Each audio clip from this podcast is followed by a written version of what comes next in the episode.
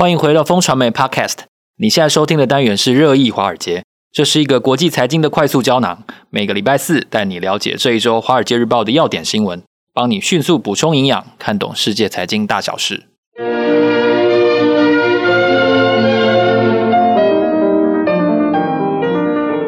本集节目由下半身衣赞助播出。下半身衣研发可以帮助排便顺畅、补充好菌、营养补给的下班鲜美冻。好吃 Q 弹的果冻不仅成分温和、方便携带之外，还能让您排空舒畅有感。上班很辛苦，也要记得照顾自己的身体哦。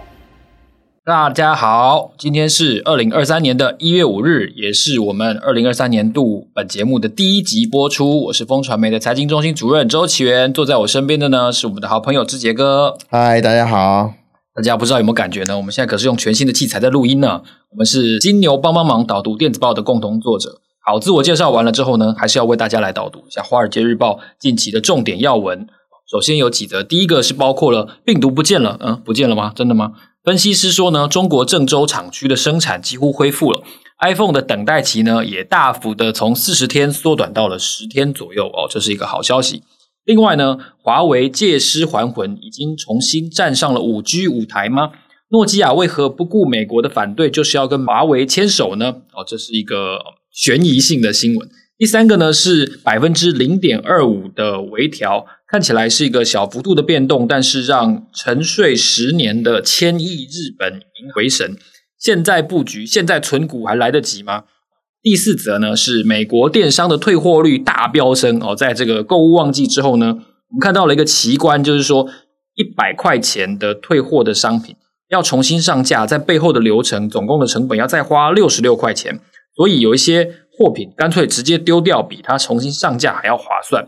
最后我们要深谈的一个话题呢，是一点五亿的中国观光客将再度冲入全球大爆买，免税品、奢侈品、化妆品以及日韩的消费将掀起庆祝行情吗？好，首先我们要来探讨一下 Apple 的最近的消息。当然，Apple 在我们录音的前一天呢，这个市值已经跌破了两兆美元哦，现在好像是一个呃均值回归的行情。但是在 Apple 的生产端，也就是最基础。这个生产链呢，其实目前 iPhone 十四 Pro 的这个等待期，已经网站上显示的是从四十天变成十天了，是表示说中国的这个跑步离开厂区的员工都跑回来了，是吗？对，我觉得我们现在看到中国，其实，在新闻上看到中国的状况其实很不好，可是感觉有一点外持内张，或是实际上不会像表面这么混乱哈。从这个 Apple 的生产线其实就可以看到，iPhone 的等待期从四十天到十天。那这个其实这则报道呢，其实最重要的来源其实是呃摩根大通的这个呃分析师。那这个分析其实还蛮用功的哦，他们他们从这个 iPhone 十四上市之后，就每周追踪这个全球苹果官网，然后提供的这个呃交货的时间，我觉得哇，这样追踪了三个月。所以他们发现呢，这个啊，iPhone 十四 Pro，特别是最缺货的 Pro 哦，深紫色哦，听说很缺。之前那它的供应正在改善，慢慢接近这个需求的水平了哈。那大概缩短到十天左右。以现在的状况来讲呢，就这个摩根大通的报告来说，大概 iPhone 十四 Pro Max 大概二十二天可以拿到新机啦。那相对这个呃 iPhone 十四或 iPhone 十四 Plus 全球哦，我讲全球不是台湾的哦，全球平均的四天其实还是长了近两周啦。不过 average 来说，其实 iPhone 等待期其实是缩短的。大家知道这个最惨的时候，大概是 iPhone 出来，然后十月的时候，那时候郑州老实讲，那个中国还清零政策还蛮坚守的时候，那时候是最惨。可是我们现在看到的状况，其实这个跟大家选这这一则新闻的时候，这个最主要的原因是这个啊后面代表的这个啊真正结构性的因素了哈。因为呢，如果说 iPhone 生产线比较顺畅了，代表其实中国的生产秩序哈，或者是这个啊疫情造成的干扰，其实某一个程度可能不像我们在新闻上看到的这么混乱。我觉得 iPhone 十四 Pro 老实讲是一个风向球，也是个指标。当然，Apple 股价还是一样烂。然后昨天呢，我们在录音的时候，昨天呢股价曾经跌破到一百二十五块哦，这个对 Apple Apple 来说，其实啊、也是个警讯啊。那对，我觉得这个它可能因为它之前跌的实在太少了，然后可能落后补跌的情况也有。那是不是这个如果在补跌之后呢，能够在一段的时间之后就能够像现在一样进行某个程度的反弹呢？我觉得大家可以仔细观察一下。好，其实这个股价是一时的啦，我真的觉得股价是一时的，不、嗯、是要炒作任何。说真的，Apple 你也炒不动了，不要以为你你可以影响它的股价。所以我们要介绍这个，嗯、对，介绍这个秩序跟它背后的故事给大家知道。对，那除了这个郑州的议题之外，其实我们也有好一阵子没有谈到华为了。嗯，华为的五 G 的这个技术授权协议，难道它不会被被盯上吗？对，其实这个我们其实有把这则新闻 po 在我们 Facebook 粉丝页上面，哇，下面有留言哦，就来呛下说你们这个又是标题杀人了哈、哦，怎么会是借借尸还魂？这个不过就是这个呃大家协议的延长哦，可是这个跟讲我们刚刚讲的 iPhone 十四的新闻是一样，其实它是一个风向球，就是说诺基亚跟华为做五 G 的协议来说的话，它可以在到期之后，它就不要续约了。特别是在美国这么大的压力之下，老实讲，五 G 老实讲是美国第一个拿来开跟华为开刀的这个工具。老实说，哦，那可是这个协议到了，为什么诺基亚要跟华为继续续约？老实讲，哈，这个就钱的状况来讲呢，其实好像关系不大。虽然这个呃，现在诺基亚的这个啊、呃、授权的收入大概。这一季大概只有三亿欧元左右，大概就是啊一百亿台币，跟它这个接近一千五百亿的水准呃营收水准来说，其实有一段差距了。意思是说，其实授权的这个经费不是他可能最大的考量，主要其实不是华为需要诺基亚，其实诺基亚更需要华为。哦，是这样吗。因为呢，在五 G 上面，其实华为其实占了一个蛮领先者的地位。那其实 Nokia 在某一个程度，它如果要让它的最重要的营收来源，譬如说五 G 的机台，然后基地台能够顺利出货的话，其实老实讲需要华为的帮忙。那这个东西是大家在这个新闻上没有看到的，也这个暗示说，其实华为在五 G 上面的实力，其实诶可能比美国想象的还要强。那有一些系统商如果没有华为的支持，可能也没有办法这个顺利把它的五 G 的这个基地台出货，或是它的设备出货。我觉得这个也是这个新闻背后很重要的因素，也是我们选这一则很重要的原因啊。是在日本方面哦，这个沉睡十年有这么短吗？不是应该三十年吗？这个日本的银行股，对啊，日本银行股在这个变相的升息之后，它受到的影响应该是很显著的，大家会有一个猜测预期，它这样子的。嗯，调整会不会让银行业变得更丰富一点啊？对，我觉得其实对啊，可以存股嘛。对，其实这个日本银行为什么说十年呢？十年其实就是这个它银行股在这个金融海啸之后，其实就没有很大的斩获。然后特别是特别是我们在呃比较金融业的时候，我们会特别会拿一个指标出来比，其实就是股价净值比啊。股价净值，大家知道，银行的净值其实很多都是负债嘛，因为都是你我的存款啊，对啊，或是这个其他的这个呃负债的来源这样子。那所以股价净值比就变成很重要的指标。现在以这个呃美国最大的银行，譬如摩根大通来讲，股价净值比大概是两倍，也就是说，股价的这个每股的价值呢，是它每股净值的两倍哦。那市值当然也是两倍了哈。那可是呢，我们看这个日本最大的银行瑞穗金融集团，其实它的股价净值比只有零点六倍而已。那三菱日联的金融集团的，其实股价净值比也只有零点七。相较之下，老实讲，诶，以日本哦，日本虽然这个衰了三十年哦，不过它的国民还是非常有钱。你以它的这个外汇存底来说，它现在还有一兆这个美金左右哈，我觉得这个还是非常非常有钱的国家。那这些有钱的国家呢，其实它把资产很多都会放在金融体系里面。那老实讲，如果你这个你是一个有钱人，可是呢，你的股价呢表现却比这个美国落后这么多，我觉得这个啊，日本银行股哈，或是金融类股确实在股价上有点委屈。那当然，这个很大是系统性的问题啦。哦，那你说这次日本央行选择这个调高紧缩啊，哦，那这个是不是第一个讯号？我觉得，如果状况有改变的话，譬如说 CPI 继续往上走的话，这个状况可能就持续。老实讲啦，一个国家然后或是一个个人衰了三十年之后，我觉得他应该要有翻身的机会吧？哦，这个也许三十年真的不容易，真的真的，也许是一个，也许是个讯号啦。我觉得，如果说这个它物价的水准，然后通膨能够继续加温的话，我觉得哦，就我个人而是投资人而言，我觉得啊、呃，日本的银行股或者金融股其实是可以这个关注的，特别是这个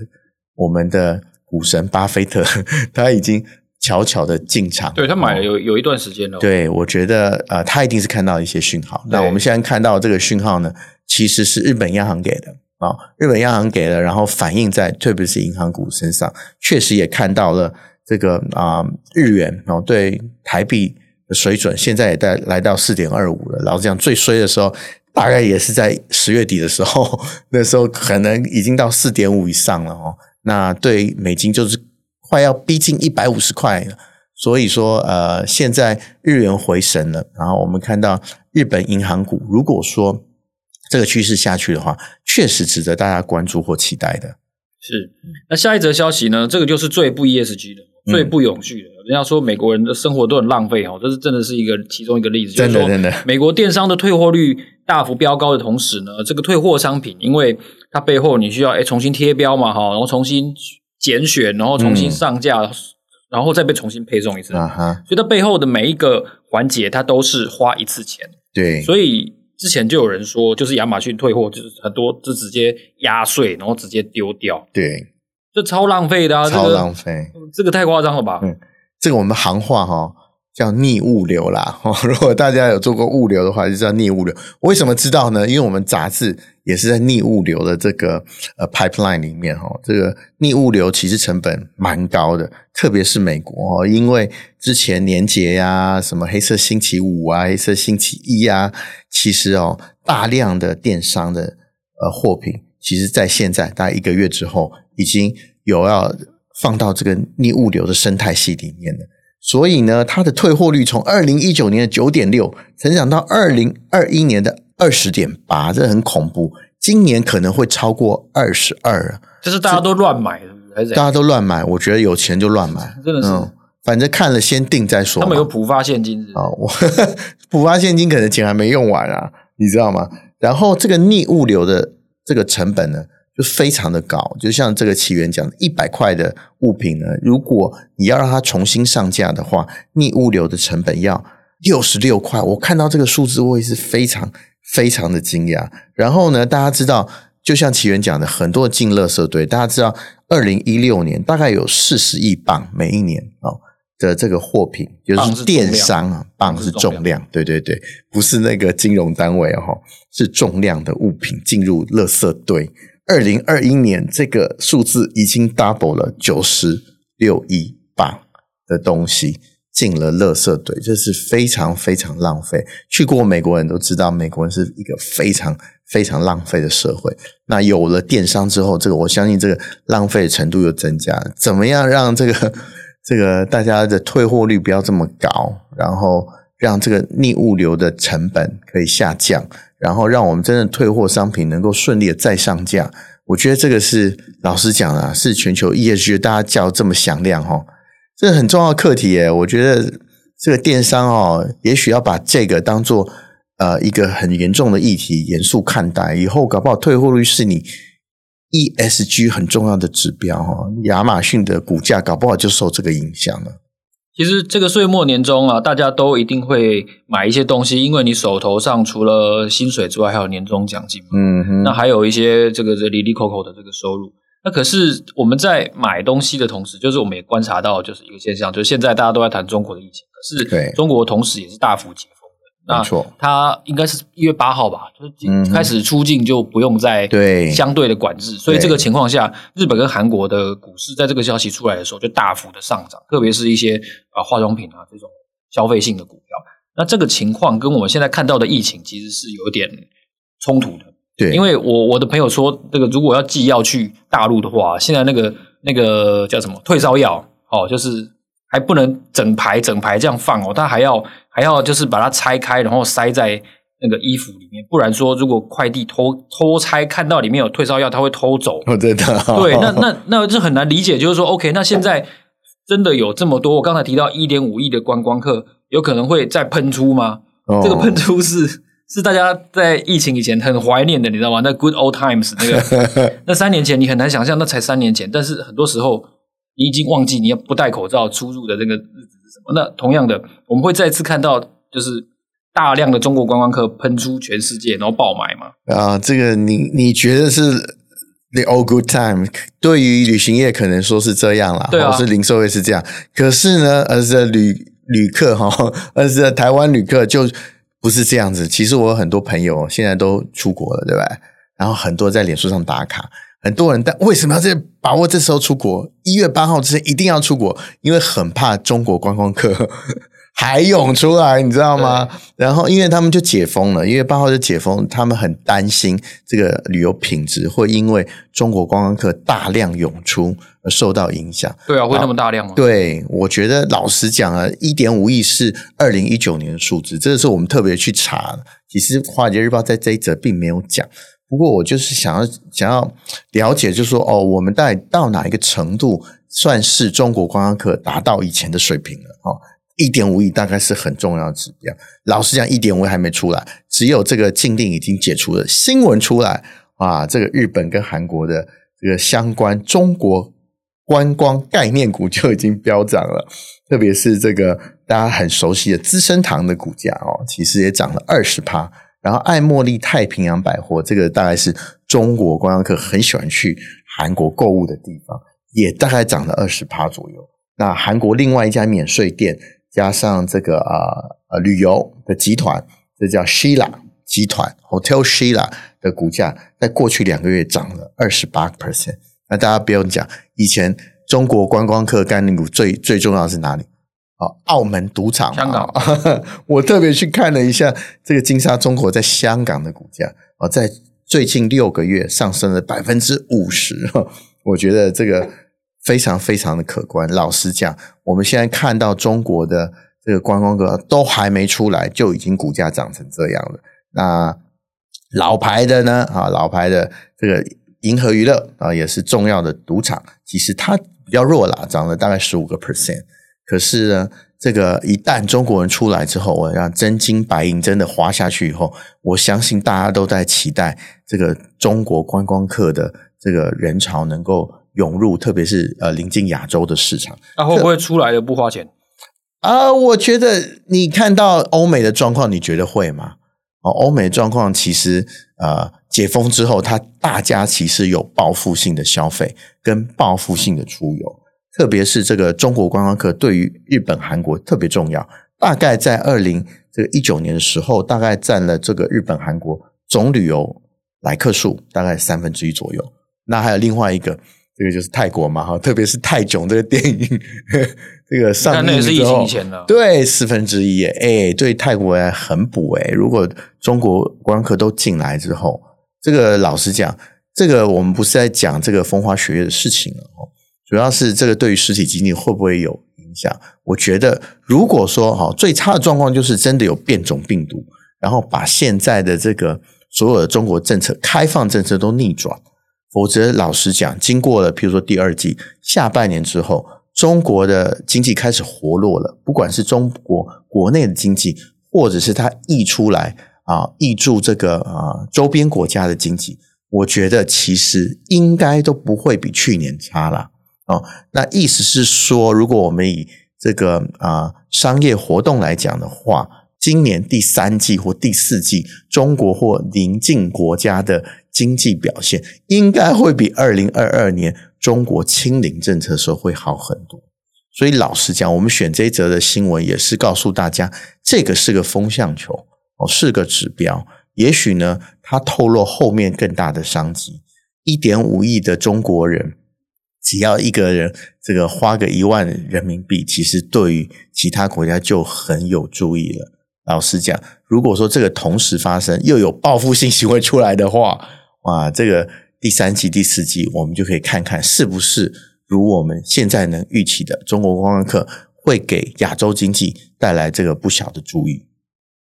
台湾现在还有陆客吗？